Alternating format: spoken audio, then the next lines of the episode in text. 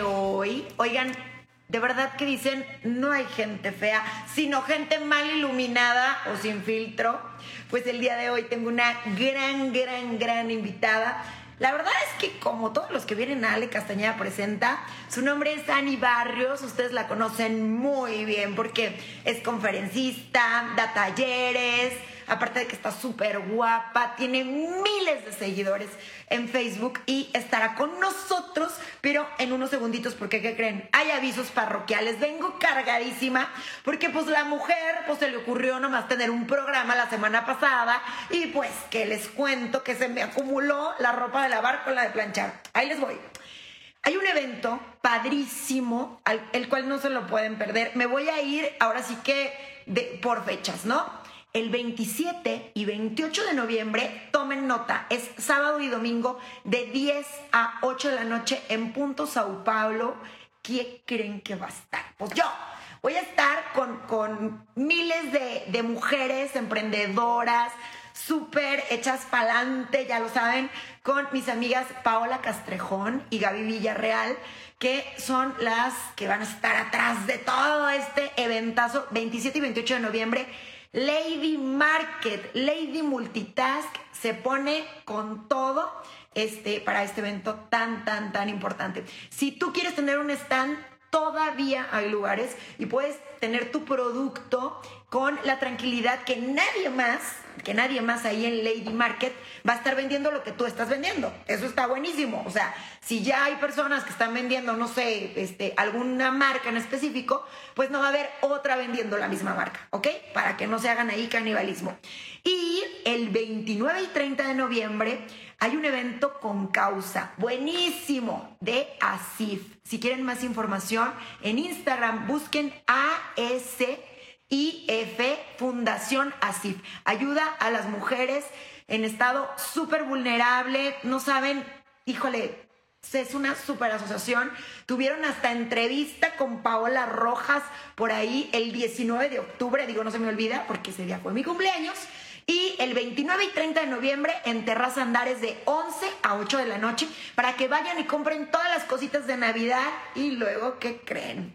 El día domingo 5 de diciembre estaremos Chic Chic Bazar. ¿Qué es Chic Chic Bazar? Pues vamos a estar en Plaza Saule con un grupo de amigas. No, bueno, Corazón de una Mexicana, Miriam Castellanos, Gladys Castellanos, Alexa, Mayra, Nancy. Digo, no quiero que se me vaya ningún nombre, pero va a estar bárbaro. ¿Quieres un stand?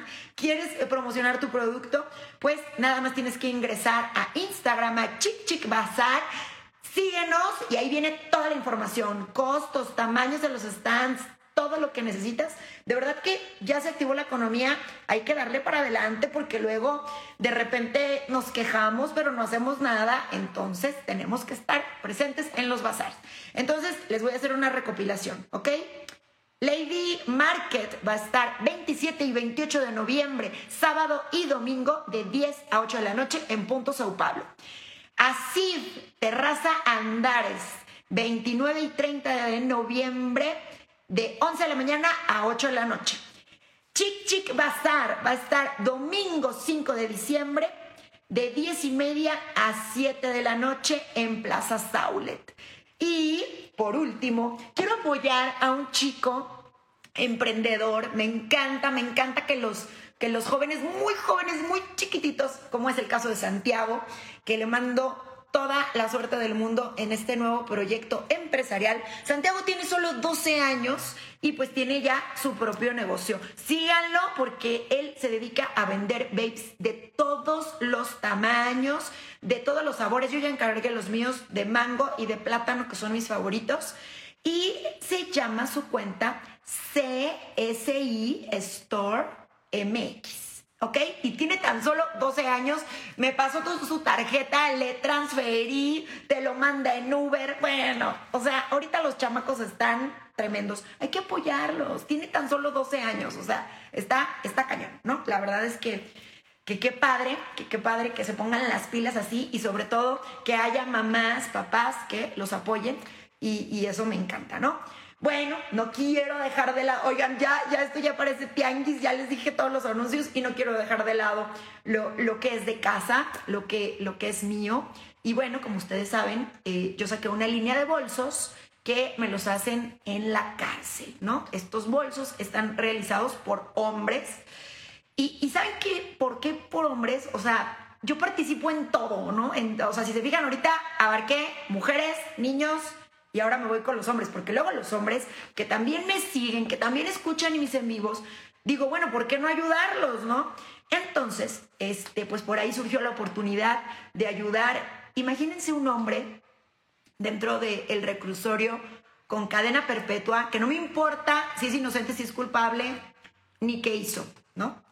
Sin ningún sentido de vida, sin ningún, o sea, ¿Qué, hago? ¿Para dónde le doy? Pues le vamos a dar un sentido de vida a todas esas personas que tienen eh, condenas, ay, se me hace tan fuerte la palabra, pero condenas de cinco meses, de un año, de tres, de o hasta cadena perpetua, ¿no? Todos los que se encuentran ahí y que necesitan dinero para ellos dentro del reclusorio o para sus familias, pues estamos apoyando con una línea de bolsos muy, muy funcionales, muy bonitos a precios muy accesibles, con materiales de muchísima calidad y pues bueno, también estarán ayudando a, estas, a estas familias que están fuera, pero que tienen dentro a un familiar. Miren, estos son los bolsos.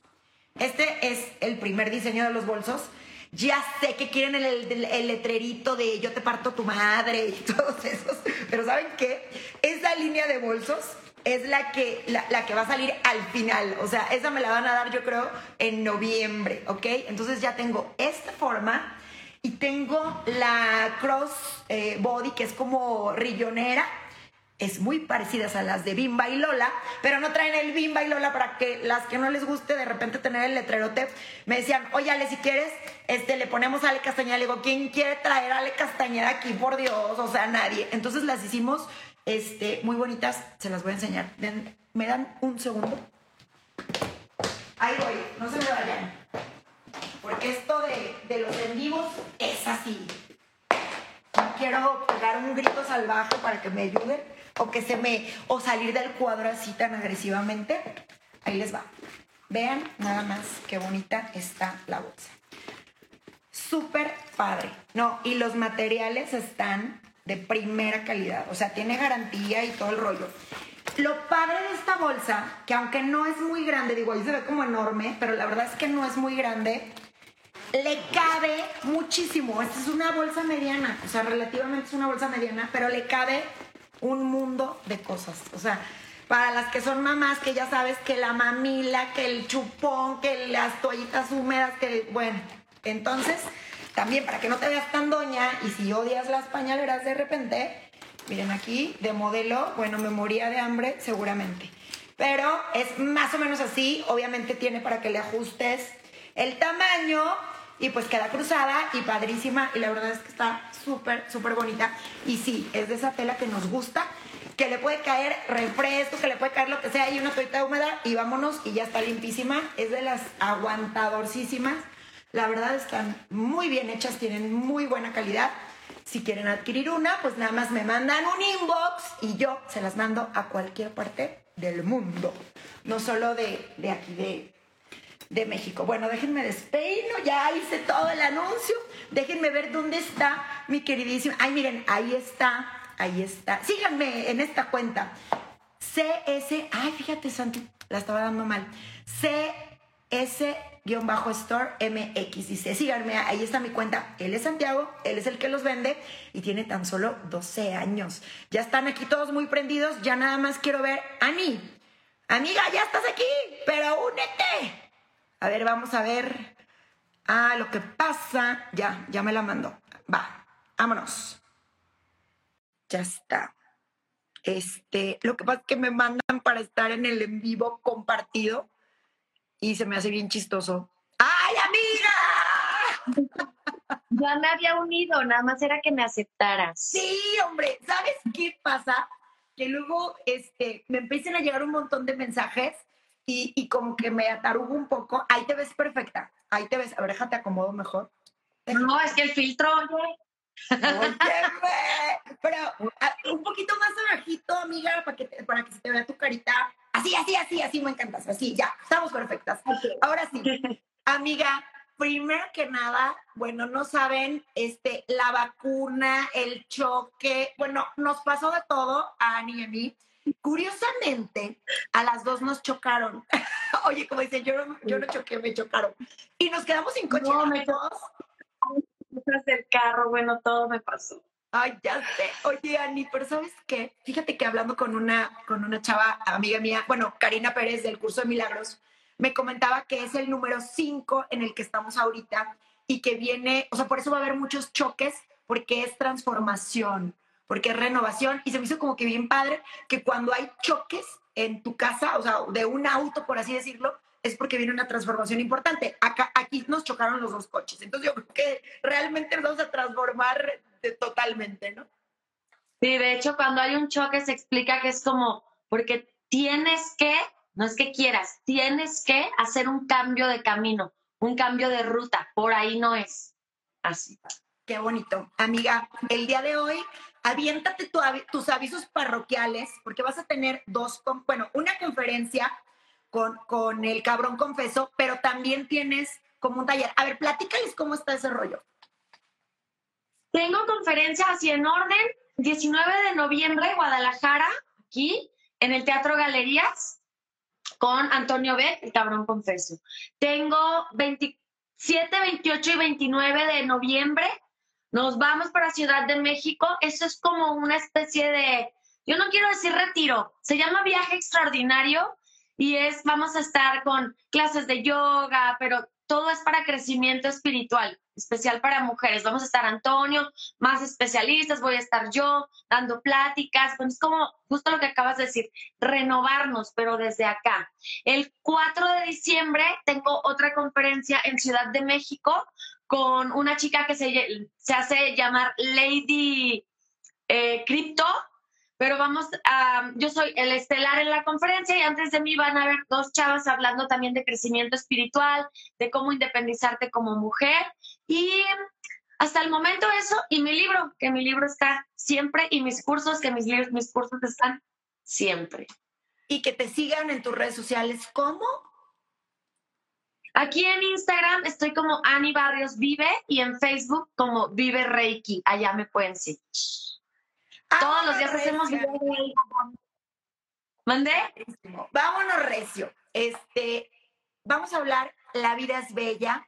El título ya, ya de entrada este, nos viene a la mente a lo mejor la película, nos viene a la mente a lo mejor lo que, lo que muchas personas nos dijeron cuando las... Tú dices que la vida es bella, no cuando te va bien, realmente cuando te va mal, o sea, te, te está yendo mal y dices, oye, ¿sabes qué? De todas maneras la vida es hermosa, ¿eh? Oye, pero murió mi papá, oye, pero murió mi hijo, oye, pero la vida es bella. Entonces, eh, me gustaría que, que nos compartieras lo, lo complejo que resulta a veces que, que no estemos en el aquí y en el ahora y que no estemos conscientes de que la vida es bella. Es que creo que también es necesario a veces pensar que la vida no es bella.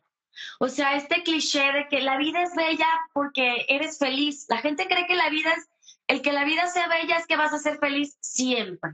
Entonces, no, la vida es bella siempre, siempre y cuando aprendas. Porque si tú no aprendes, no, no va a ser tan bonita. La verdad es que uno es el que se complica la vida. Entonces, la frase es muy bonita, pero yo les digo, yo siempre destruyo las frases. A mí me ponen pura frase ya hecha y yo, la vida es bella. A ver, ¿a quién se lo vamos a decir? Porque incluso a veces el día empieza fantástico y se va transformando, ¿no? Y ya no está tan bonito como al principio. Yo creo que la vida es bella, sí, siempre y cuando tú aprendas a sacarle el lado positivo a todo lo que no es tan bello. Porque vamos a tener momentos que no lo sean. Y ahí radica la inteligencia emocional. Así es, así es. Y pues vamos poniendo casos específicos, mi querida Ani. Híjole, de verdad que este tema sigue siendo muy recurrente. El día de ayer yo grabé un, un en vivo antes de llegar a un desayuno porque creí este, necesario, o sea, como que se lo merecía la gente que me sigue y me lo merecía yo también, ¿no? Este, el día justo de mi cumpleaños, traición de tres amigas, así como va, o sea, y, y dices, Oye, ¿qué pasó? alto. yo eh, vi eso y me sentí súper mal porque yo no fui a tu desayuno, güey. Y yo, ¡Taruga! pero era al revés. era al revés. Pero dije, no te lo tomes personal, sé que no era para mí, sé que no. Pero dije, no tenía que estar ahí y estoy aquí con mi piquete. Pero sí lo vi. ¿Y cómo lo manejaste?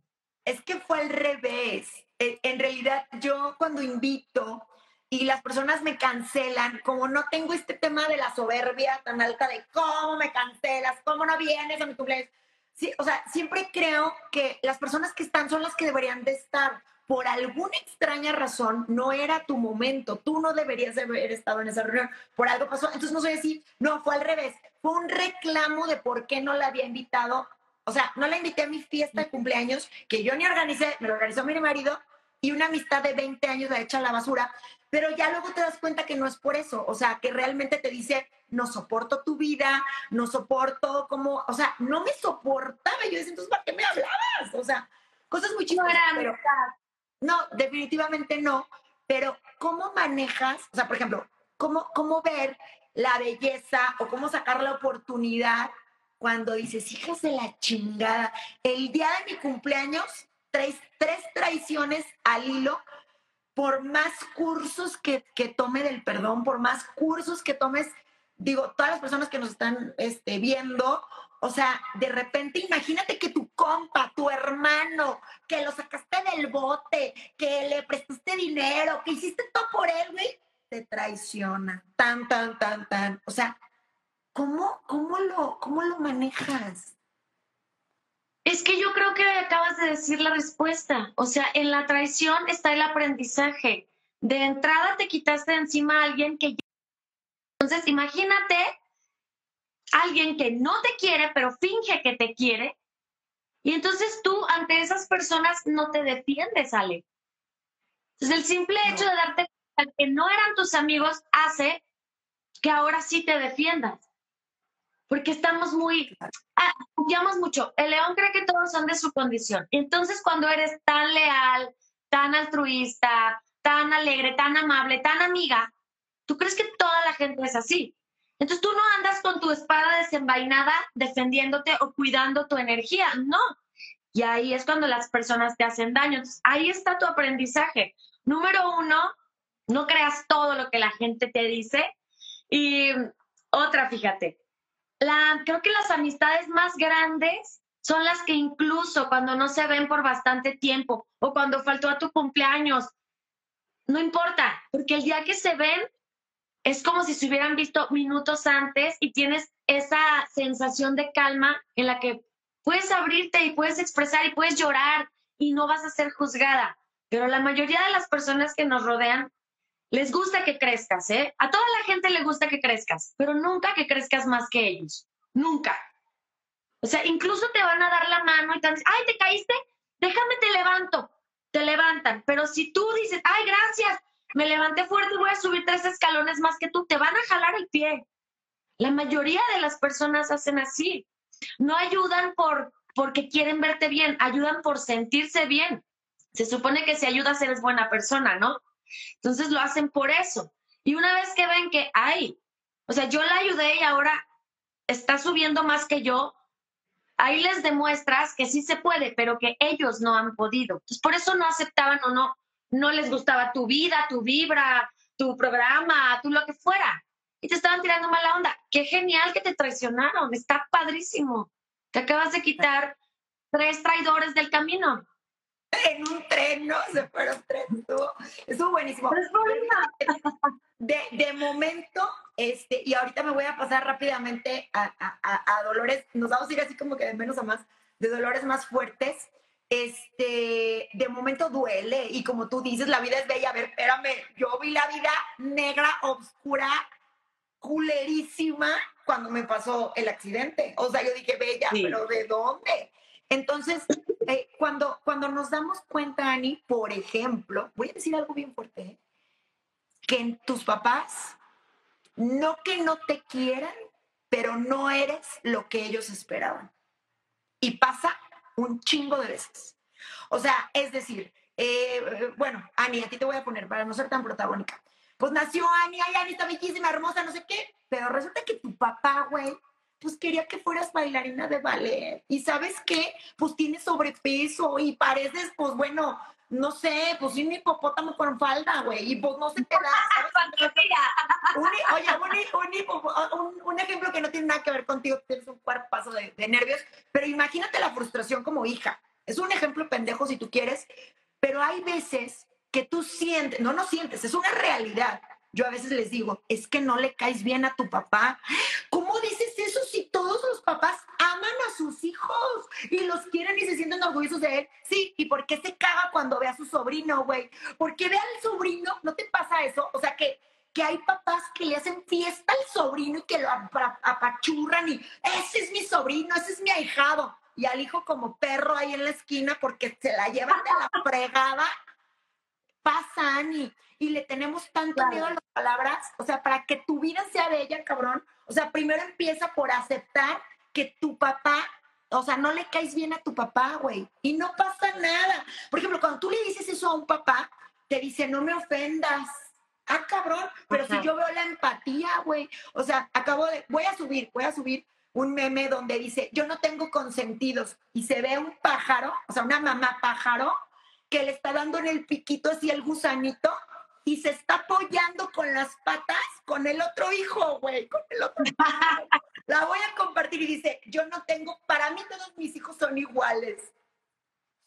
Mira, yo que tengo tres, creo que sí son amores distintos.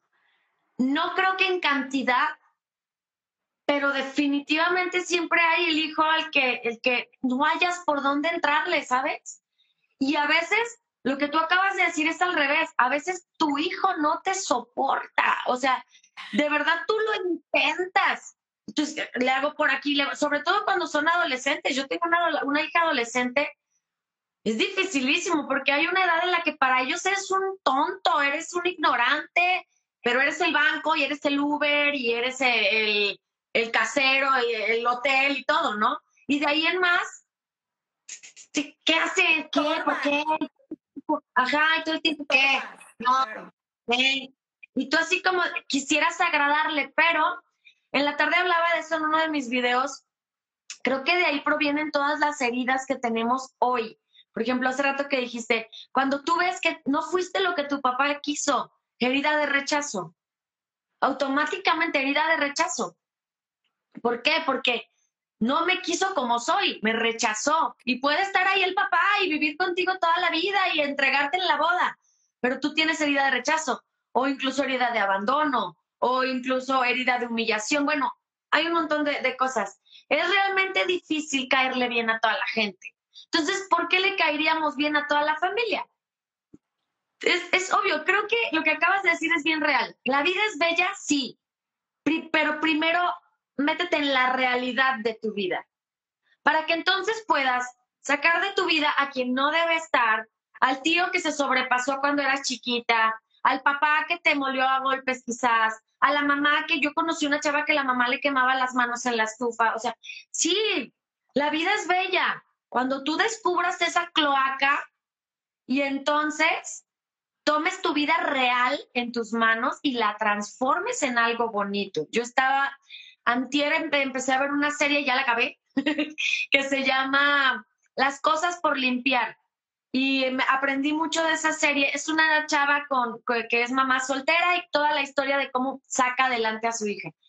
Y en, la trama se nota cómo ella va descubriendo cosas que habían en su cabeza que ella no recordaba, que no las recordaba, pero que le venían marcando la vida, las relaciones, los empleos, todo, ¿sabes? Entonces, tu vida nunca va a ser bella si tú no descubres, como dije en la tarde en mi video, la, falla en el sistema.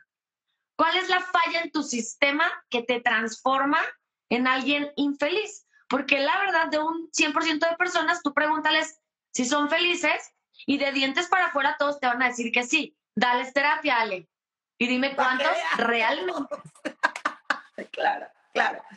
Fíjate 95% están felices y el otro 5% evaden el dolor.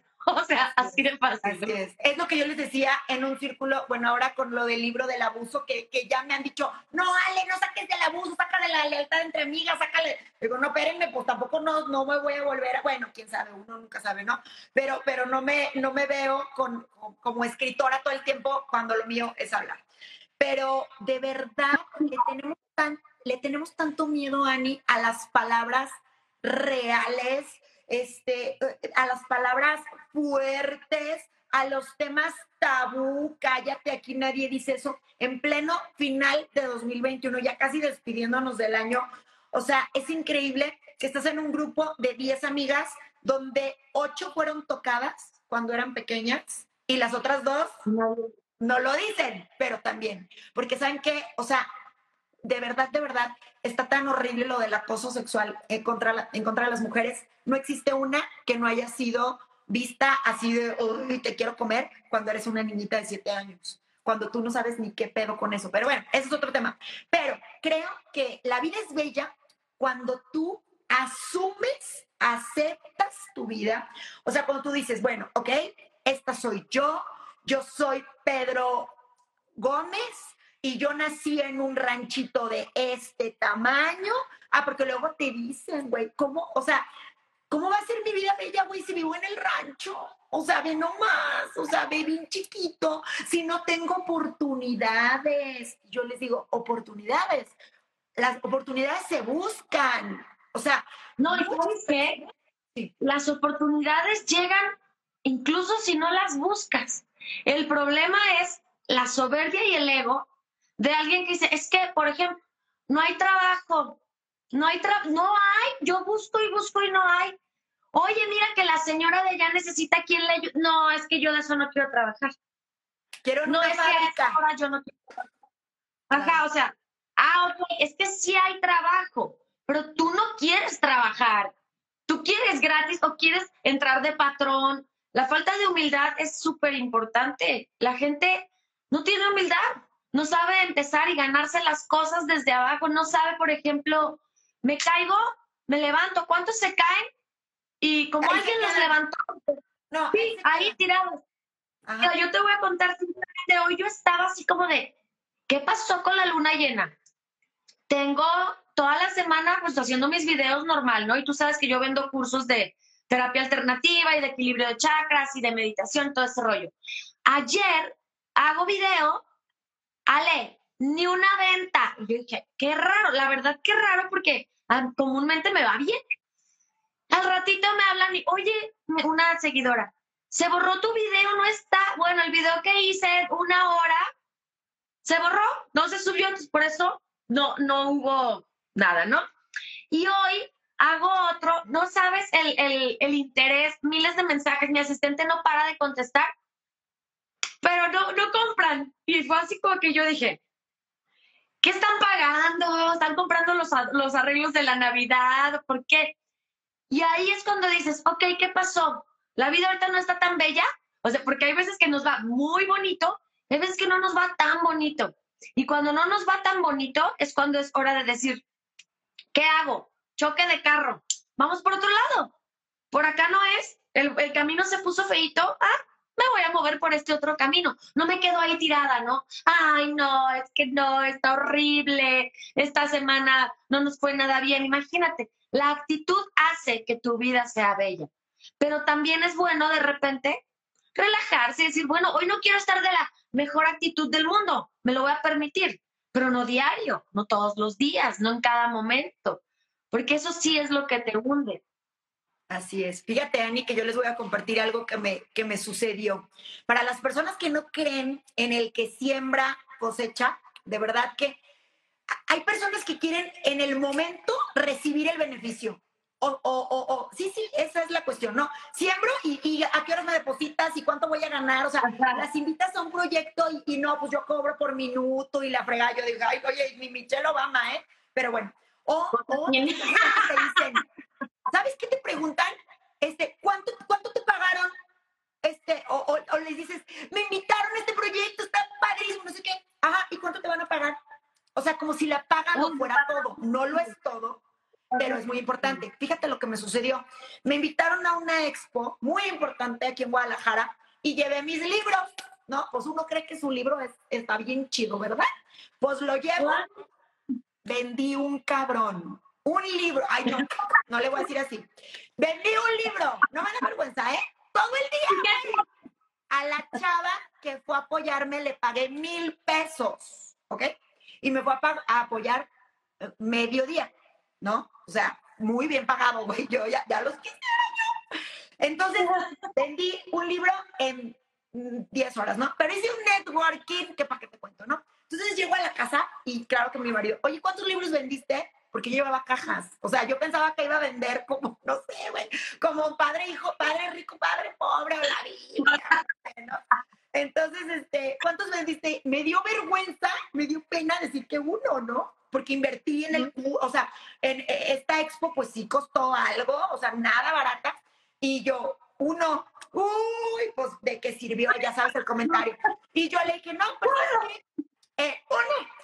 Y ya, este, no, pero pues el networking, y bueno, ya no hallaba. Dije, bueno, ¿por qué me tiene que dar vergüenza decir la verdad? Si la verdad me ha llevado al éxito, Ani, esa es una realidad. Espera lo que pasó.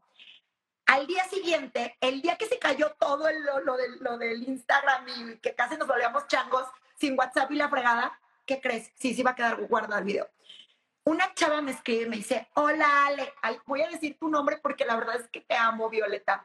Hola Ale, te quisiera comprar 40 libros, porque fíjate que me regalaron un libro, el que yo había vendido, el que el uno que vendí. Te quiero comprar 40. Claro que salgo del baño y yo, me acaban de depositar 40 libros, mira si no sirvió el networking, no, espera, pasaron tres días y me dijo, Ale, dije, chin, ¿qué me va a decir? No me gustó y te compré 40 o no sé, pero ya lo había leído, no, eso no me puede decir. Y me dice, Ale, quiero 100 libros. Una sola persona, o sea, se vendió un libro, pero ese libro se vendió 140 veces a una sola persona. Eso es magia exponencial, amiga. Es lo que te digo de saber empezar desde abajo, Ale, ¿sabes? O sea, no avergonzarte porque vendí uno. O cuando empezamos en redes sociales, por ejemplo, y cuando yo tenía 500 seguidores en Facebook y se burlaban de mí mis, mis familiares. O sea, mis familiares eran de, ¿y qué? ¿Tus videitos o qué? No sé qué. Y a uno no le tiene que dar vergüenza cuando lo haces desde el corazón. Yo te aseguro que tú vendiste ese libro y lo entregaste como un hijo. Y tú dijiste... Que, claro. O sea, es uno, pero este uno va a llegar a las manos indicadas y tal vez no te hubieran comprado 40, pero le hubieras salvado la vida a alguna persona que estaba en el hoyo por no superar una muerte, un divorcio, lo que sea, porque tu libro yo lo tengo y te, si tú lo sabes eh, llevar, te sirve para cualquier tipo de duelo. Eh, entonces, está genial vender uno. Cuando yo salí en redes sociales, una persona, y no sé quién fue, no tengo el gusto de saberlo, fue quien a mí me hizo viral compartiendo un video. Esa persona que lo compartió era, tenía muchos seguidores y me empezaron a llegar y llegar y llegar y de tener 500 fueron 100 mil, ¿sabes? Entonces, y ahora somos 700 mil. Y yo pienso mucho, eso que tú acabas de decir ahorita, yo lo pienso mucho cuando hago un video para vender, porque tú que estás en esto sabes que hay videos que nos de repente quiero platicar quiero hablar, así que y hay videos donde tú te vas a aventar con tu tianguis, o sea, y tengo mi libro, y tengo este curso, y tengo, ¿por qué? Porque necesitamos comer, y eso es la verdad. Entonces, a veces puedo vender con un video 10 cursos, y a veces puedo vender uno. Pero ¿sabes cómo lo pienso? Yo digo, qué padre, vendí uno. En una hora de video, está bien. Y aparte, ¿a cuántas personas ayudaste con tu experiencia que contaste o con el libro que analizaste no todo se paga en efectivo de dinero. Todo se retribuye, todo en la vida se retribuye, pero no siempre es con dinero como ganas, que de hecho, mientras más fijado estás en el dinero, menos llega el dinero. es así. Entonces, las, oye, que te invito a dar una plática. Sí, a mí me dicen, te invito, sí. Oye, pero te juro que tengo gente cercana que, pero no vas a cobrar. No. ¿Por qué no? Es que a mí no me cuesta nada, estoy en la ciudad, me gusta hacer eso. Voy, ya sí veo que después ya me invitan cada año, ¿verdad? Y cobran mil la entrada, pues vamos viendo. No, pero, pero, sobre todo cuando yo empecé a dar conferencias con Antonio Beck precisamente, yo fui gratis, Ale. A mí fue de, ¿quieres ir? Sí quiero. ¿Y qué hace? Nunca me he subido a un escenario. ¿Lo hace? Claro que lo hago. Y ahora me invita y me paga, ¿sabes? Porque él sabe cuál es mi trabajo. O sea, eso es saber entregarte en la vida sin estar todo el tiempo, pero ¿cuánto te van a pagar? Pero ¿cuánto? A la gente que siempre está fijándose en cuánto le van a pagar, el dinero se le va así o ni lo disfruta porque no se pueden comprar algo porque hoy ya me gasté, ya desacompleté, tenía 10 mil, ya tengo 9 mil 500, y, y les da, ¿no? Les da el ataque. No, ser centavero es lo que más rápido te va a hacer pobre. No en la vida. Centaveros. Oye, quiero saludar a un amigo que se acaba de unir hágala. Oye, soy tu fan, te mando un gran saludo. La verdad es que este no soy soy como fan del fútbol americano. Sé que ustedes son cronistas y narran de todo, el niño y todos los que están contigo, pero en especial el Ágala le gustan nuestros programas Ani y, eso y eso me encanta. Y bueno, vamos, vamos a seguir con lo de la vida es bella, porque la vida no es tan bella pero tampoco es un valle de lágrimas. Estas películas de nosotros los pobres y ustedes los ricos, la última vez que vi la de nosotros los pobres, vieras qué gorda me cayó. Dije, nos dejan como mexicanos, como unos pendejos, como unos fracasados, como la escuela de vagabundos, como una, una, no sé, de miseria, cadenas de miseria, cadenas de, o sea, dije, imagínate esta película, o sea, yo sé que, bueno, data de hace muchísimos años, no tengo la, fecha exacta, pero como de los 58, una cosa así, pero fíjate cómo pensaba la gente antes, o sea, cero merecer, cero felicidad, o sea, lo, mira, ya, ya se están disculpando, dice, Ani, no te puedo depositar, no hay sistema. Qué lindo. Oigan, con razón. y yo batallando. Moni, soy, que tu fan, soy tu fan. Oigan, este, Ani, yo decía, ¿por qué tantos mensajes y nadie, o sea, no cae ¿qué? Me hago una limpia, me paso un huevo. ¿Qué pasó, mi gente? no hay nada, pues ya se están reportando. Claro. Les voy a reportar la promoción. Eso que dices de las, de las, estos, las películas, acabas de decir, ¿cómo pensaba la gente? Tristemente no es como pensaba. Aún hay muchísima gente que piensa así. Aún hay muchísima gente que cada día de su vida es un capítulo de La Rosa de Guadalupe. O, Torito, estás muerto, mini. O sea, ¿Sí? les gusta sufrir, les gusta batallar, les tiendes la mano y no, porque Conozco una persona en especial, una persona en especial, que no voy a decir su nombre porque no le voy a dar gente, que su vida es batalla, batalla, batalla. Y si le ayudas, ¿por qué me humillas de esa manera? Ah, o sea, si le ofreces ayuda, ah, pero te agarra la ayuda, ¿eh? O sea, si tú le ofreces dinero, lo que tú le ofreces lo agarra. Ya después, ya que no necesita, me humilló de tal manera cuando aquella ocasión me llevó de comer a mi casa y tú, yo no soy un pordiosero. Así, hay personas que les gusta la vida conflictiva, hay personas que extrañan el conflicto, el problema. Yo, la verdad. Si les quitas el problema, Ani, luego dicen, ¿de qué voy a vivir? O sea, si no hablas de víctima, sin esto, esto es, bueno, víctima y es súper redituable. Hay veces, fíjate, he, de confesar, oigan, qué, qué, qué en vivo tan, tan enriquecedor. Este, Marco Lome, Marco Lome es director de la NAWAC, al, cual, híjole, le merezco todo el respeto del mundo. Tuve la fortuna de ser invitada en una conferencia junto con Selmi Castañeda, mi hermana. Ella está estudiando actualmente una maestría en ciencias de la familia y él es el señor director, Marco Lome. Te mando un beso, Marco, muchas gracias por a platicar, déjenme a platicar, que no ven que yo soy divorciada, tengo tres hijos, yo necesito hablar con adultos, por favor. ya viste, Marco, tienes, una invita, tienes ahí una propuesta. Oye, fíjate, fíjate, Ani, voy a hablar del victimismo en La vida es bella. Me encanta eso. Fíjate, yo, yo eh, amo, amo a, mi abuela materna. Ella ya no está en este plano, pero está en otro donde me hace un chorro de paros. Pero cuando yo llegaba a, a visitarla, le decía, abuelita, ¿cómo estás? Pues aquí sobreviviendo.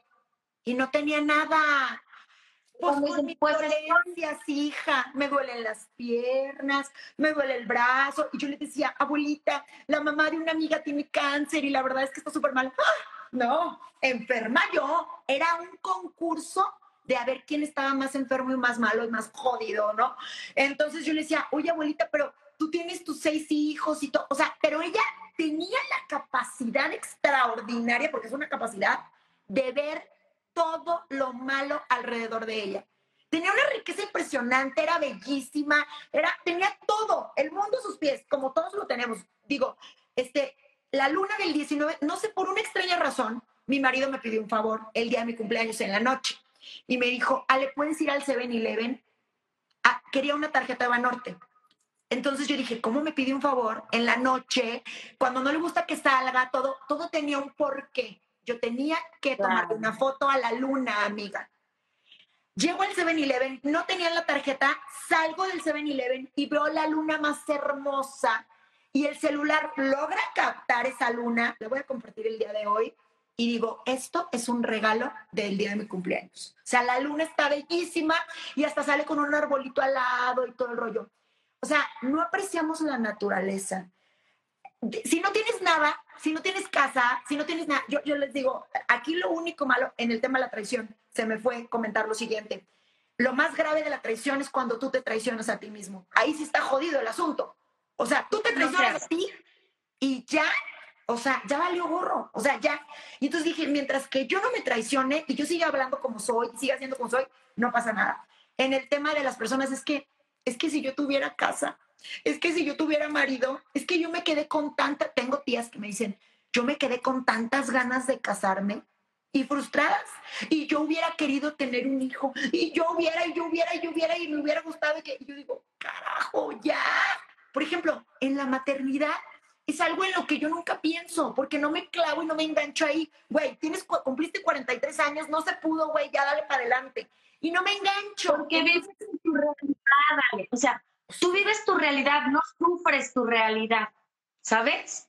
Tú vives tu realidad. Yo, yo me acuerdo desde que soy chica, desde que soy súper niña, ahora sé que yo tengo, y ya estoy trabajando la de hace bastante tiempo, huella de abandono, pero yo no sabía qué era eso.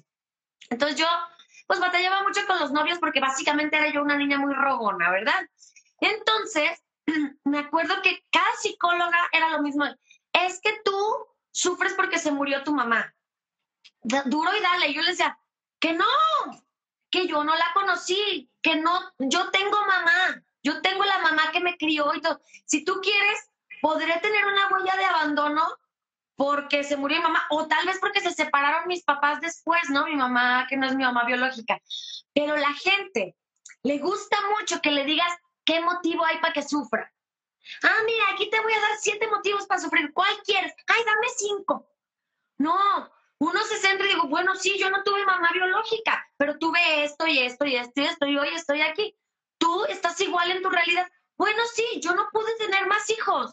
Y sí, pasé una etapa triste de tu vida y todo, pero aprendiste y eso es lo que hizo tu vida bella.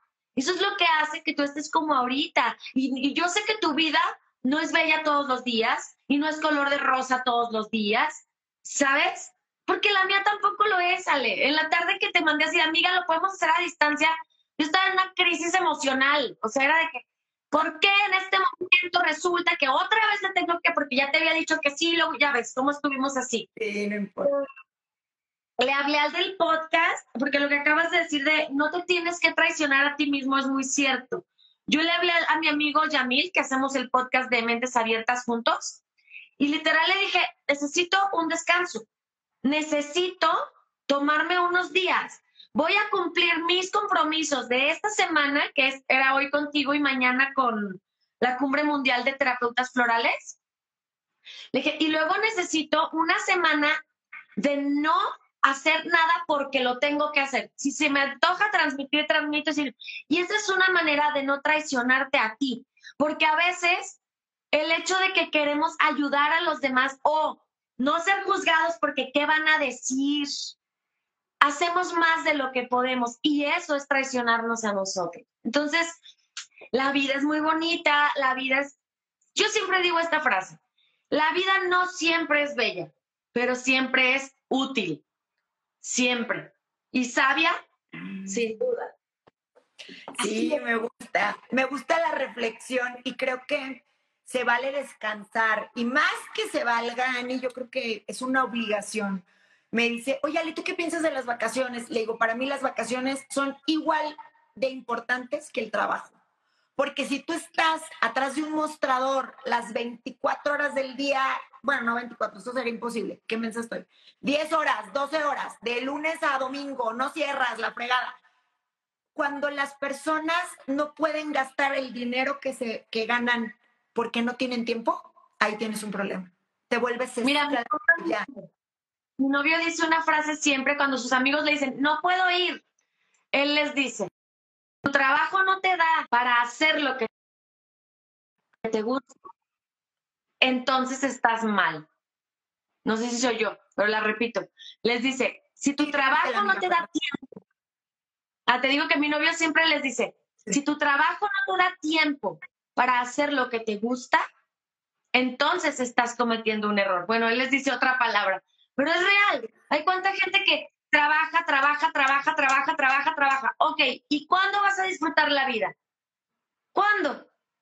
Nunca, porque estás muy centrado en el dinero y en ganar y en ganar y en ganar dinero. Ahora no nos pongas detrás de un mostrador. Nosotras, tú y yo, trabajamos en redes sociales. Peor, porque tenemos el teléfono 24 Ahí sí podríamos estar. Y hazme una historia, y hazme un en vivo, y haz el video, y mándame saludos. No, y la gente cree, ay, es influencer. Ay, no, espérate, el algoritmo ya te castigó. A ver, ¿qué contenido vamos a crear? Los que somos conscientes de nuestro contenido, porque hay personas que simplemente suben cualquier tontería y ya, ¿no? Pero una que dice, ¿qué le, qué le quiero dejar al mundo? ¿Qué quiero dejar de mensaje? Es un trabajo mental de todo el día. Yo a veces me estoy durmiendo y no sé, son las dos de la mañana y una idea, me levanto a escribir. Es complicado, hay que saber ponerse ese alto. Lo que dices hace rato de que ni muy, muy, ni tan, tan. No te quejes de todo, güey. No te quejes de todo. No le busques el lado negativo a todo. No te centres siempre en lo que no tienes, en lo que quisieras tener, en lo que no se pudo. Pero se vale que digas, estoy cansado, ya no puedo con esto, o estoy triste, hoy voy a llorar porque estoy triste, pero desde la conciencia. Todo lo que sentimos, si es desde la conciencia, nunca te va a rebasar, porque vas a saber poner el alto, vas a saber decir, ah, ok, es como, cuando estás tomándote tus tequilas y dices, una más y me empedo. O sea, me traigo una natural, así es. Me traigo una agua mineral con mucho hielo. No, es conocerte, conocerte, claro. Este, miren, vamos a hacer una, una pausa de unos segundos y este, porque resulta que el Instagram tiene un tema y que yo no lo sabía. Cuando el video dura más de una hora, luego para subirlo y compartirlo es un relajo. Entonces, espérenos la segunda parte porque está buenísimo. La vida es bella cuando, a pesar de... Ahorita regresamos.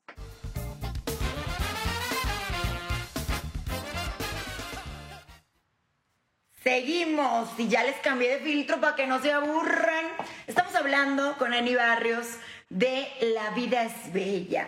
Pero la vida es bella cuando las cosas no van del todo bien, cuando nos damos cuenta que somos adoptados, que fuimos un hijo no deseado, que somos la otra familia, este, que, bueno, un sinfín de situaciones que nos traicionaron, que lo que nos dijeron pues no era verdad, todo lo que pueda ser mm, como una tragedia o, lo que como seres humanos consideramos que es una tragedia, porque pareciera que hay un, diccionario de la tragedia. Yo les digo, si hubiera un diccionario de la tragedia, ¿cómo definirían el dolor?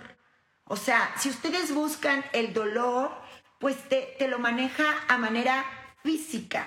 El dolor emocional solamente en un libro muy específico de psicología pudiera abarcarlo. Entonces, eh, de repente decimos, híjole, se habla muy poco de lo que duele, se habla muy poco de cómo podemos este, construir una vida después de la desgracia, pero ya está aquí Ani Barrios para ir junto conmigo. A ver, amiga, ahorita vas a salir aquí en vivo y a todo color. Pues supuestamente yo ya te di. Ahí estás, ahí estamos, otra. Ahora sí, arráncate. Ya volví, veanme sin filtro porque ahorita se les acabó su fea. yo hasta les cambié uno más moradito. Amiga, pues ahora sí vamos a darle con todo. ¿Qué pasa? La vida es bella cuando o a pesar toca la muerte a mi puerta. Y creo que sí hay alguien que puede hablar de muerte y que tiene todo el derecho del mundo. Todos podemos hablar de muerte, pero amiga, la muerte y tú nacieron de la mano. ¿Estamos de acuerdo? Mira, te voy a decir algo que me tiene impactada. Eh, yo, yo siempre he tenido la muerte muy digerida, digamos. O sea, yo no le temía que se muriera mi papá o algo. La verdad es que yo digo, todos nos vamos a morir. Sí, mis hijos, yo creo que todos le tenemos miedo a eso y tú lo viviste y es, no, o sea, yo te admiro demasiado. Y el otro día me hicieron mi carta astral, una astróloga que se llama Aurora, que lindísima, y ella cuando te hace tu carta astral te saca tu carta de tarot que define tu vida. Y me dice, oye, saqué tu carta de tarot y curiosamente es la muerte. Y yo, ¿cómo? Sí, desde que naciste estás tocada por la muerte, esta es la carta que define tu vida. Me dijo, y no es que se te va a morir toda la gente, ¿sabes? Me dijo, es que en esta vida tú vienes a perder o a soltar cosas, a enseñarte a soltar. Bueno, de ahí me explicó por qué yo mucho tiempo fui codependiente. Me dice, hay un suceso muy grande de muerte. Le digo, mi mamá. Cuando nací murió mi mamá. Ahí está. Pero curioso porque mi carta del tarot es la muerte. Jamás me hubiera imaginado en esa carta, porque le teme, la gente le teme incluso en el tarot. Estás tirando el tarot, sale la muerte y el consultante... Cuando creo que peor que la muerte es la torre no, mil, cartas peores que la, la muerte, ¿no? Me dijo eso y me quedé impactada. Entonces, sí, sí, sí creo que, estoy un poquito tocada por la muerte, pero tú también, amiga. Si no, no, no, la boca. Oye, si les digo cuál es mi carta, ahorita la cosa se va a poner como bien esotérica. La mía es el diablo. Soy el diablo, Viviana, Vivianita. pero Somos más fuertes, pero a despertar y a, sí, a decir eso que la gente no quiere oír, eso a lo que le tienen miedo. El diablo, la muerte. Nadie habla de eso, ¿vale? Como, ay, tú te vas a ir al infierno, no, no te preocupes.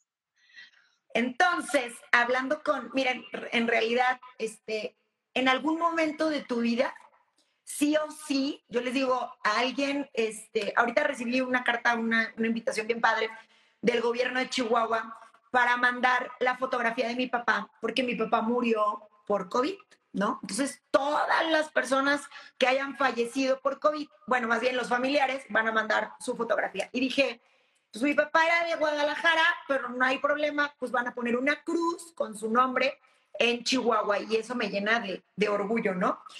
Pero... Mi papá era de Chihuahua. ¿Mande? Mi papá era de Chihuahua. Fíjate, la gente de allá es hermosa física e interiormente. Y me encanta porque son bien neta y bueno, lo máximo la gente de Chihuahua.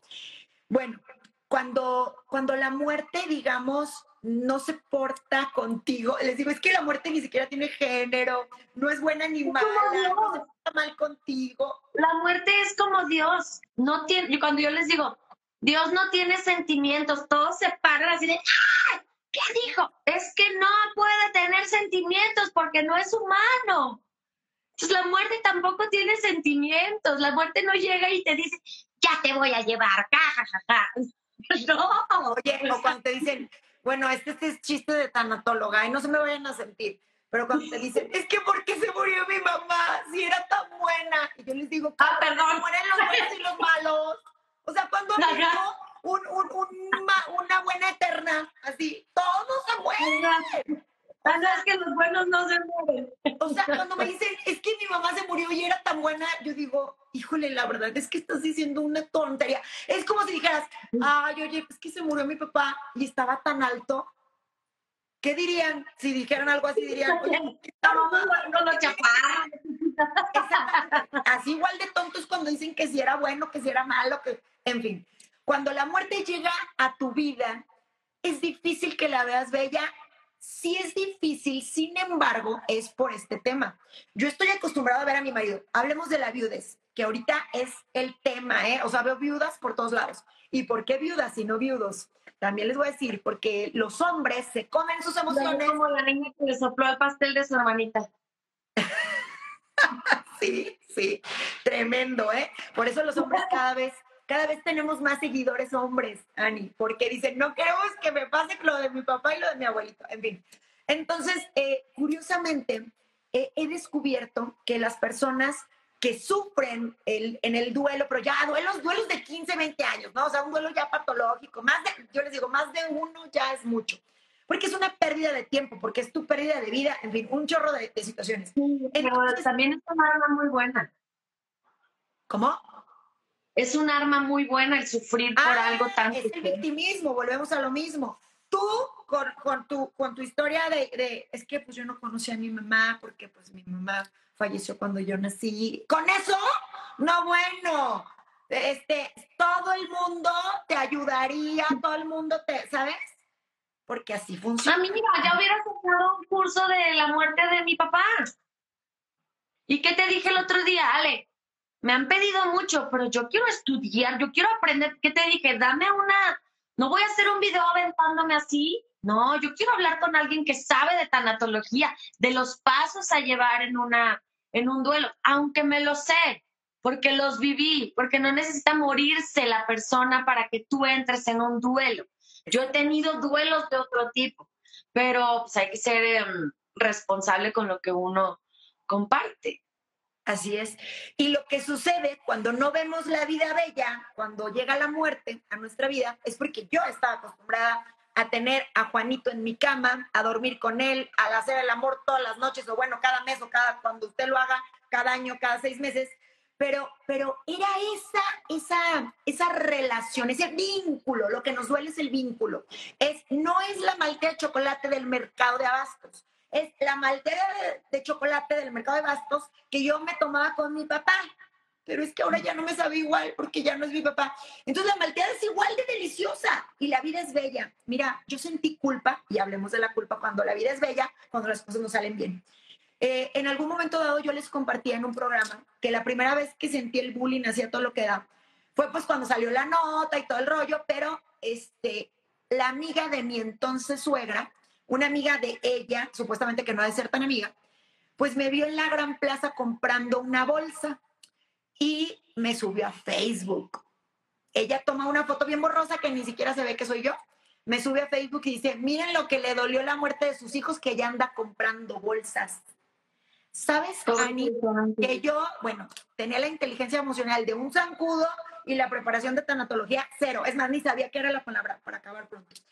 Entonces yo llegué con mis suegras y toda salvaje, ya sabes, toda con ser muy dolida, muy todo. Entonces le dije, quiero el domicilio de esa hija de la chingada, porque así le dije, quiero el domicilio de esa vieja. Ay, no, pero es que, ahorita voy a ir a su casa. ¿Tiene hijos? Sí. Ay, a todo dar. Mejor aún, ¿no? Entonces, claro, nunca me dio el domicilio, pero lo que yo quería decirle en ese momento, con mi poca inteligencia emocional, con mi dolor, sin preparación ni nada, era decirle, ojalá no se te mueran tus hijos nunca. O sea, no los veas, no los entierres tú, como ley de la naturaleza a la inversa, ¿no? Porque los hijos entierran a los padres y no al revés. Pero sí sucede, como en y aparte, acabas de dar en un punto bien importante. Esa creencia es la que nos hace sufrir, Ale. Porque si nosotros nos viéramos como eh, seres espirituales, esa ley de la naturaleza no existe porque yo puedo tener 38 años, pero mi espíritu tener 80 y entonces mi hija tener 100 mm, y le toca irse a su espíritu antes que a mí, ¿sabes? Entonces, espiritualmente las edades no tienen nada que ver con nuestro cuerpo físico. Y desde que nacemos nos dicen que naces, creces, te reproduces y mueres. Entonces, si tú naces, creces, pero no te reproduces y te mueres antes de reproducirte, ya valió madre y fallaste. Si naces, creces y, antes de nacer o cuando naciste se murió tu mamá, ¿cómo? ¿Y, y el algoritmo? ¿Qué pasó? ¿Dónde se fue? ¿Dónde, ¿dónde está? Como dicen, me falló el la Matrix, ¿no? La Matrix. Me Ajá, ¿qué, pasó aquí? Entonces, eso es lo que a nosotros nos hace sufrir. Las creencias. Esa persona que subió tu foto a redes sociales, lo viví hace unos días, que no sé si viste el accidente espantoso que hubo acá en el sur. Eh, sí, estoy enterada de la nota, sí. Tristemente, y a mí me pone muy triste eso, porque eran niños, eran chavos, o sea, eran chavos, se murieron tres chavos, ¿no? En un choque. Y ni fue su culpa ni nada. Pero me descubrí diciendo, es que qué bárbaro, seguro sí, que seguro iban tomados y manejar. Número uno, yo saqué conclusiones que yo no sabía. Cuando veo la nota y vi que ni siquiera fueron ellos, fue otra camioneta que brincó el, el muro y los chocó. Y luego me acordé y pensé, güey, tú también has hecho eso, no está bien hacerlo. Tú también te has tomado tus traguitos y has dicho, puedo manejar. Tú también te has quejado del tonito. Tú también me dice mi novio, ya somos más responsables. Sí, yo hoy soy más responsable. Si yo llevo mi camioneta, no tomo, o le hablo a alguien que me maneje, o le hablo a un Uber. Pero todos en alguna etapa de nuestra vida hemos cometido errores, ¿no? Nada más que la gente está muy buena para juzgar y no para verse en un espejo, ¿sabes? Entonces, seguramente esta vieja sacó sus conclusiones por lo que ella quiera que te pasó este accidente entonces para ella tú tenías que estar llorando y sufriendo en tu cama y no levantarte nunca más, porque hasta en las misas, cuando se muere un, un, una persona, así es, dicen, cuando se muere tu esposo, eres viuda. Cuando se muere tu hijo, ¿qué eres? No hay palabras. Yo solo escuché en una misa y dije, bueno, si es cierto, pónganle un nombre. ¿Por Yo también digo por piedad, porque dicen cuando se te muere tu mamá eres huérfano y contigo no Oye, mi primer video, que es el que tiene más reproducciones en toda mi historia por sobre todas las cosas, es el de la muerte de un hijo si se supera. ¿Por qué? Porque lo que te dicen es lo contrario. O sea, ¿sabes? O sea, este, la muerte de un hijo no se supera. Yo dije, ah, cabrón, ¿a qué estoy destinada yo? A llorar, a sufrir, a que mi vida, sea una porquería cuando tengo 33 años. O sea, era una locura. Mira, lo que hace a la vida bella es saber que todo se supera y no significa que se olvide. La gente cree que la gente tiene el perdonar es olvidar y superar es olvidar. No. Perdonar es superar, pero superar no implica olvidar. Tú puedes haber perdonado a la vida por lo que te ocurrió, a la situación, a ti misma si te echaste culpas en algún momento. Y superaste. Y superar es esto que haces, hablar y poder sacarle un libro en honor a tus hijos y, y no estar bañada en llanto. Pero yo te aseguro, y no me lo tienes que contestar, tú piensas en tus hijos todo el día y todos los días están, con, estás están en tu mente. Tú no olvidaste a tus hijos por ir a comprar una bolsa que no sé, quién sabe, y en ese momento uno, yo sí, yo, yo a los dos días de que mi papá se murió, yo me estaba tomando unos vinos con unos amigos. Y quien me hubo dos que así de cuándo se murió y yo antier. Y sus ojos fueron de, ¿qué pedo con la vieja? Está loca.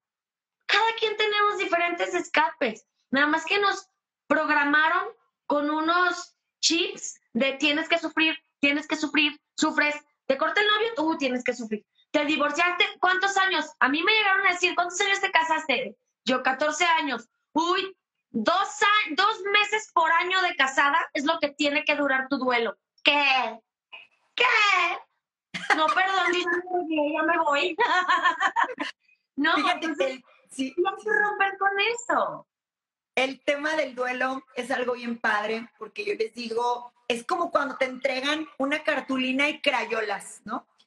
Hay niños que hacen cosas increíbles, que tienen una capacidad de creación, que son súper creativos, y entonces te dibujan ahí el sol, doblan la cartulina, este, agarran zacate del jardín, se lo ponen, o sea, súper creativos, con las crayolas pueden hacer cosas fascinantes. Esa es tu vida, tu caja de crayolas y tu cartulina. Todos tenemos una cartulina en blanco. Ay, pero mi amiga de al lado tiene un cómic. Ay, pero la de ella. Es como cuando íbamos a la escuela, güey. O sea, era, bueno, ahorita está bien competido, ¿eh? Ah, no, no, sé si antes, yo no sentía tanto la competencia. Oye, cuando dicen, cuando no sabes quién era la mamona del grupo, eras tú. Así, no había, pues, pues eras tú. Cuando no sabes quién era la perversa, tú eres la perversa. Mi papá viajaba a Estados Unidos por tema de negocio, era narcotraficante. Ah, no se crean, no. Este, colombiano. No, no, uy, no, mis amigos colombianos se van a matar. Me dicen, Ale, donde se mueven más drogas en México. Pero bueno, no quiero entrar en droga ni nada. Cállate, cállate, cállate. Cállate, cállate. Porque luego, fíjate que me pasa algo. Tengo 10 mil cosas que quiero decir y luego no digo nada. Yo he hablado de don Chapo Guzmán, ¿no? Este, por, por una extraña razón, no sé, no, no por extraña razón, espérate, di, di, Alejandra, nos van a posolear. Espérate, no, mensa, siempre hablo bien de él. Al contrario. Por este, eso, Alejandro, por eso. como seres humanos, a ver, como seres humanos, abramos la mente. A mí me parece un hombre muy inteligente. Este, la inteligencia se puede utilizar para diferentes cosas eh, no creo, ninguna persona es 100% mala y, también su caso es idéntico. Y hay muchas personas en su localidad que lo aman sin control, que estuvieron afuera de la cárcel, que, les puso escuelas, que les dio dinero, que les prestó, que les dio para el negocio. Eso de un gran corazón, o sea, de, de una persona buena. Pero bueno, no van a decir, Ale, y luego mañana, ¿no? Ale a favor del narcotráfico. Cállate, que hice un en vivo y dije que yo amaba a un sacerdote y, dije, me van a sacar, tuve que hacer, qué horrible tener que aclarar todo. Tuve que aclarar, dije, no, mañana me sacan el corrido de Ale declaró su amor en redes sociales a un sacerdote católico, ¿no? O sea, no. No aclares nada. La gente siempre saca de contexto lo que decimos, entonces. Así es, así es. Y bueno, en, en, en el caso este de que ya me perdí totalmente. Ah, ok. Inés Gómez Mont. No, no me quiero ir esta noche sin tocar ese tema. Porque aunque no tengo el gusto de conocerla, han hecho leña del árbol caído de una forma espantosa. Eh, comentaba con, con, un grupo de amigas que cómo podemos ser las mujeres en específico tan crueles, tan severas, tan, o sea, tan envidiosas, tan no sé qué. ¿Por qué? ¿Por qué subía a redes sociales sus bolsas Birkin, sus bolsas carísimas de dos millones? Porque las tenía. Tú subes la del Tianguis porque para eso te alcanza. Tú subes la Night West porque para eso te alcanza. Pero si tuvieras la Birkin, la Hermes, o sea, claro que yo subía la amarilla, la roja, la todo. Yo me, yo me tomé fotos con una Valentino. Bueno, casi me crucificaron. Dije, no creí que les doliera tanto, pues me la regalaron. ¿Qué quieren que haga? En fin, paréntesis. ¿Es una madre? Sí. ¿De seis? Muy buena ¿Es buena mamá? O porque todo el mundo es pura pose, que no sé qué. Yo no creo porque los niños se veían súper. No, eso se percibe. ¿Mandé? Eso se, eso se percibe, es buena mamá. Además. Y, y es ayuda a asociaciones. No, no, no, no. Un sinfín de cosas. Mira, cuando, cuando yo la vi, no, no te pasa que hay gente que no conoces, pero la ves y te cae bien. Por ejemplo, a mí el escorpión dorado yo no lo conozco, pero lo veo y digo, no manches, o sea, este güey me cae bien. O sea, aunque no lo conozco, pero lo conozco por redes, me cae perfecto y todo. ¿Sabes qué sale? Es su esencia.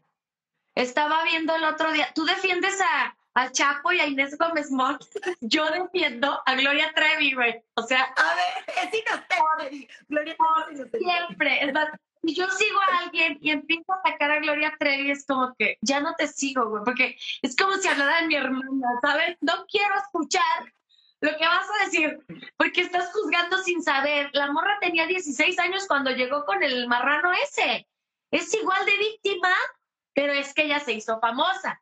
Es lo mismo que Inés Gómez Mont. Es que Inés tiene la bolsa, los millones, el marido, los hijos. A la gente le gusta. Es bien chambeadora. Esa chava es bien chambeadora. O sea, yo me acuerdo que hubo un momento que Inés Gómez Mont estaba en TV Azteca y estaba enventaneando, tenía un programa de deportes, se puso un vestido de novia para atraer la atención, porque aparte es súper creativa, de unos de los jugadores de un coreback súper famoso digo, no quiero decir una tontería porque aquí está la gala y me va a corregir. Tú debes de saber, Ágala, que, que le gritó y que le dijo, cásate conmigo. No sé si es Tom Brady o, o, un coreback así de importante. Entonces él voltea, aparte Inés Gómez, bellísima porque es hermosísima. Pues claro que volteó y le dio la entrevista. O sea, era imposible porque era el Super Bowl. O sea, nadie te quiere dar la entrevista. A lo que voy con todo eso tiene los ojos más hermosos que he visto. O sea, Inés tiene unos ojos divinos. Sus hijos son de revista. Tenía una vida de cuentos, sí, se casó con un multimillonario, pero le recuerdo que estuvo casada con Pepe, que le fue como, en feria con Pepe Díaz, claro, dueño de antros en, México. Le pusieron el cuerno, horrible. Es lo que te dije hace rato. La quisieron mientras estaba tumbada, mientras dependía del programa de TV Azteca. Ahora que ya la vieron triunfando, hagámosla pedazos. Es lo mismo, no sé si viste o veas o has visto un programa que está de Televisa que se llama ¿Quién es la máscara? No, no lo he visto. Bueno, es un programa que se son artistas disfrazados, pero es así de nadie sabe quiénes son. Y se trata de adivinar quién es la más, quién está detrás de la máscara. Solo, solo oyes su voz real cuando cantan, pero no todos son cantantes. Entonces el otro día lo estaba viendo yo porque a mis hijos les gusta mucho y a mí me entretiene también. Y aprendí dos cosas en ese programa. Eh, la persona que salió, porque cuando, cuando siempre sale uno, descalifican a uno. Y yo estaba, ¿quién es? ¿Quién es? Estaba disfrazado de caperucita roja. Y dan pistas y así yo decía, ¿quién es? ¿Pero quién es? Y mis hijas me empiezan a decir, es Cuno, es Cuno y es Cuno, guácala, no nos gusta y no sé qué. Pero antes les encantaba, ¿sabes? ¿Sabes quién es Cuno, no? Sí. Un, un, un TikToker que así hizo muy famoso. Aprendí dos cosas. Número uno, tu esencia se percibe aunque tengas una máscara. Una máscara física o una máscara de, de, carácter, ¿sabes? Aunque te hagas el fuerte, aunque te hagas el duro. Si tú eres soberbio, se va a ver.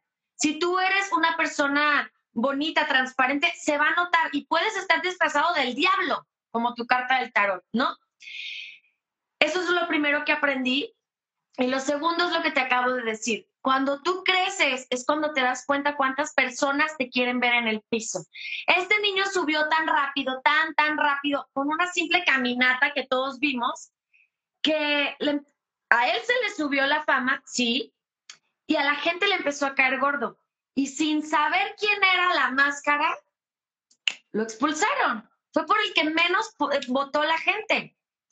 Él tenía esa vibra de, yo me siento lo máximo. A mí me cae bien el niño, a mí me da mucho gusto, yo no lo conozco, pero me da mucho gusto que los chavos crezcan así de esa manera, pero tienen que tener ese, esa pequeña línea entre autoestima y soberbia, la tienen que tener bien, bien detectada. ¿No? Se dio cuenta, yo, yo me di cuenta de esas dos cosas, me gustó el, programa porque yo siempre me voy a la mente, yo no puedo ver un programa y nada más decir, ay, salió uno, ya, no, yo, yo como que le aprendo, como que me voy más al fondo. Y en la vida es exactamente lo que está pasando con Inés Gómez Mont, lo que puede pasar con el Chapo que acabas de, de mencionar. Todos tenemos esencias distintas. Hay personas que las pueden fingir de muchas maneras, pero se nota quién eres, sí o sí. Eso no hay, no hay escapatoria. Es como el dinero y el amor. Tu esencia no se puede ocultar. Y eso me encanta, que al final, al final del día, tarde que temprano, bueno, se, se, descubre cómo está el rollo. Bueno, ese programa sí lo he escuchado anunciado, pero no, no, no lo he visto. Ay, amigo, es que de verdad, o veo una serie o preparo el programa o voy al evento y es un Yo lo vi un ratito porque aparte yo no veo televisión, me, me, me, para los pelos de punta, no puedo ver televisión, no, no puedo, no puedo. Pero es lo Para todos los que nos estén viendo el día de hoy, este, creo que hay, hay, hay un gran mensaje. Hoy me enteré y, vaya, no, no me da tristeza, al contrario, me da una luz de esperanza. Dos personas, y curiosamente de, género masculino y femenino, este, fueron por su propia voluntad internadas en una clínica porque ya el tratamiento, bueno, tratamiento por así decirlo, de, de tanatológico, todo tiene límites, amiga. O sea, puedes ir con el psicólogo, puedes ir con el psiquiatra, puedes ir con el tanatólogo, pero también uno como especialista, y, y, bueno, quiero hablar en específico de Selmi Castañeda, que es mi hermana, que la verdad es muy buena tanatóloga. Visiten Lila Tanatología Holística, es una belleza, subió un video increíble en el Panteón de Belén. Está divino, ya lo vi. Está, está hermosísimo, aparte pues ella es muy bella también, pero me decía, fíjate Ale, que hoy precisamente me di cuenta que, que la vida es bella cuando el mismo paciente y tú como terapeuta, o sea, tú como terapeuta dices, ya no lo puedo ayudar.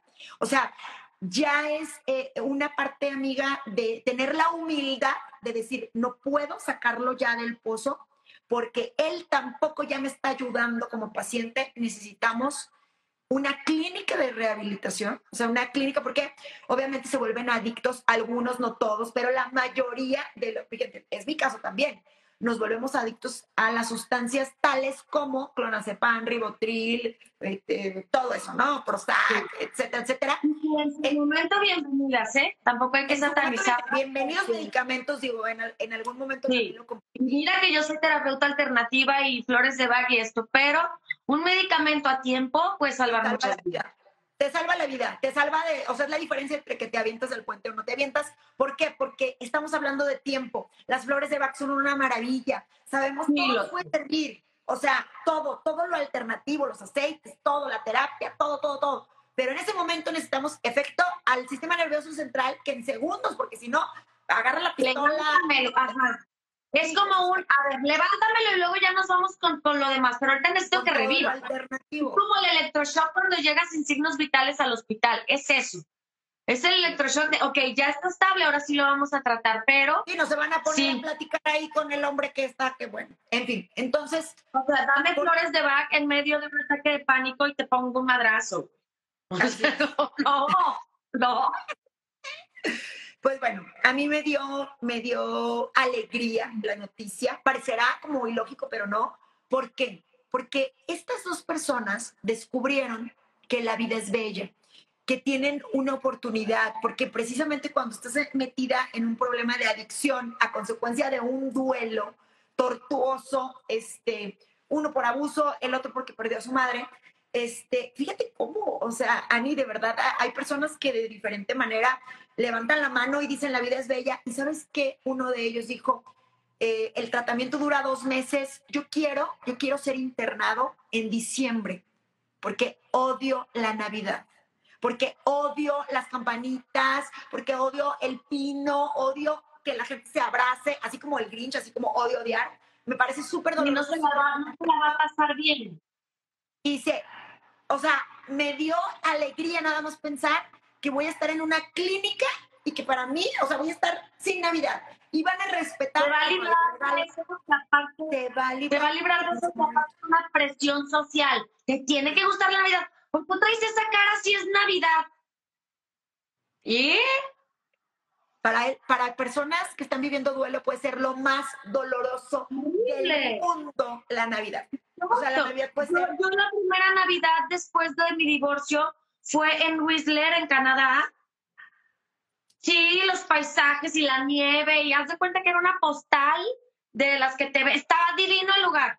Ha sido la peor Navidad que he tenido en mi vida, porque tenía dos meses separada, el cabrón ya andaba de viaje con la amante, y yo estaba con mis tres hijos tratando de que pareciera que yo me estaba divirtiendo cuando yo lo que quería era encerrarme, taparme y llorar seis meses. Es lo que yo quería. Pero no, porque ya había pagado el viaje, ya íbamos a ir en familia. Yo tenía que estar. Lo mejor que me hubiera pasado es que se hubiera cancelado ese viaje. Y el lugar es hermoso. Y toda la gente que sabe de eso me dice, pero estabas en Whistler. ¿Y eso qué? Pero yo no estaba ahí, emocionalmente yo estaba aquí. En mi dolor, en mi, en mi sufrimiento, en, en mi shock todavía, en el shock que yo tenía.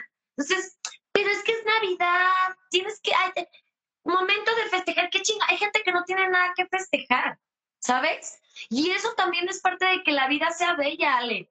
El reconocer cuando no lo está haciendo, el reconocer cuando no me la estoy pasando bien, cuando ya me saturé de trabajo o ya me saturé de fingir que soy la mamá perfecta, la mamá feliz o la esposa perfecta, la amiga perfecta, ya, no quiero, no me interesa cómo me vea la gente. Tú que eres figura pública y toda la gente te ve y Ale, siempre arreglada, maquilladísima, perfecta. Y a veces tú puedes decir, esto hasta la, me voy a salir en pijama al Oxxo, güey.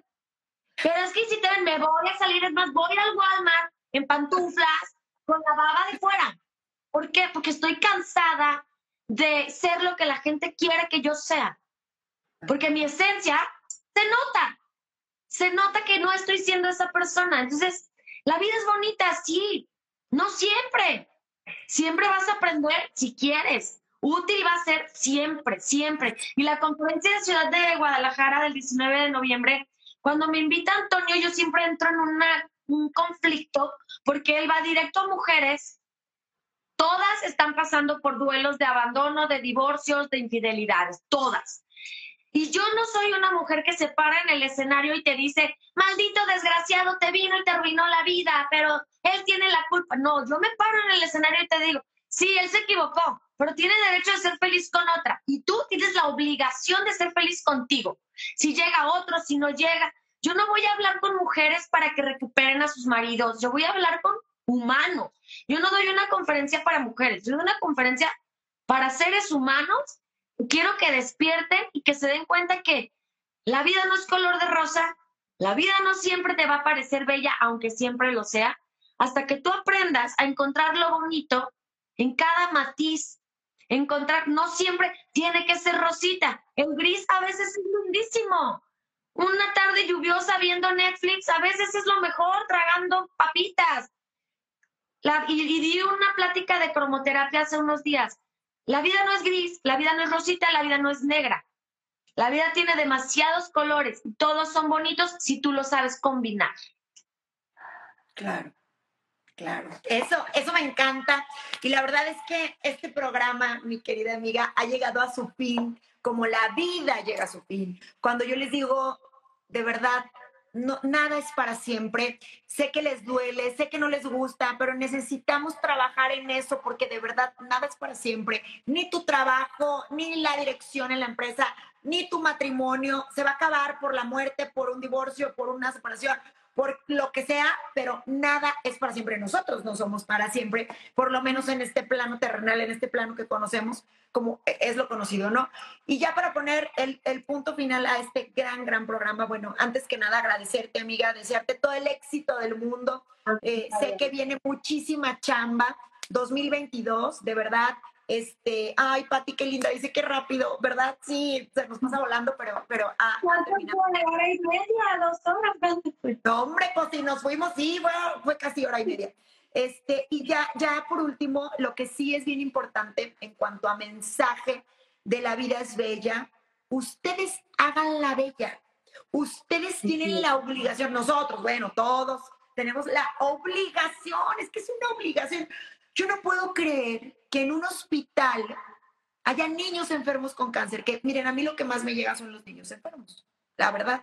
Eso a mí me llega mucho, ver, ver niños que estén sufriendo. Y, y, voy a, a, conservar el anonimato, porque pues bueno, es mi amiga, una de mis más grandes amigas. Su hijo tiene leucemia, tiene tan solo 12 años y es una amiga que amo muchísimo y me muero por decirles cómo se llama, pero voy a respetarla mi amiga se la pasa en el hospital civil entrando y saliendo, entrando y saliendo con su chiquito. Y mi amiga ha aceptado la enfermedad de una manera soberbia y magistral.